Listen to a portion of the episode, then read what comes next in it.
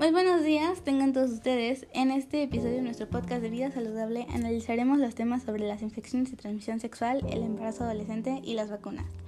Comencemos. Las ETS son infecciones de transmisión sexual provocadas por las bacterias, virus o parásitos. Los tipos más comunes son virus del papiloma humano, infección que provoca verrugas en varias partes del cuerpo. Herpes genital, infección de transmisión sexual frecuente caracterizada por dolor y llegas en los genitales.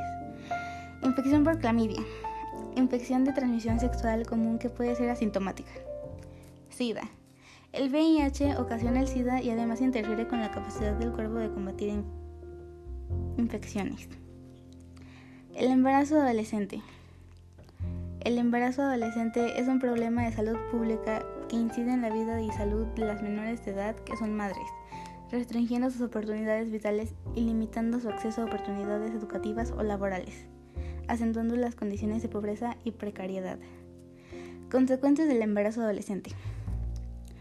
Falta de atención médica por desconocimiento del embarazo, riesgo de preeclampsia y eclampsia, riesgo de fístula obstétrica, una lesión invisibilizada y con efectos devastadores para la vida de miles de mujeres.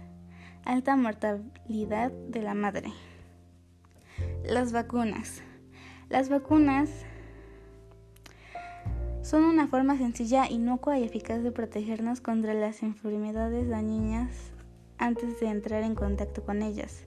Las vacunas activan las defensas naturales del organismo para para que aprendan a resistir a infecciones específicas y fortalecer el sistema inmunitario.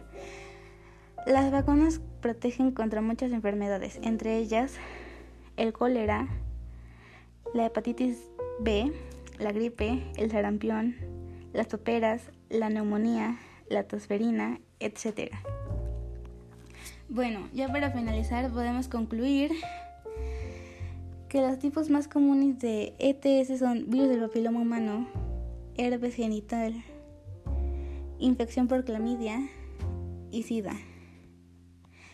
También que el embarazo adolescente es un problema de salud pública que incide en la vida y, salud de las menores de edad que son madres, restringiendo sus oportunidades vitales y que la vacunación es una forma sencilla, y y eficaz de protegernos contra enfermedades a niñas antes de entrar en contacto con ellas.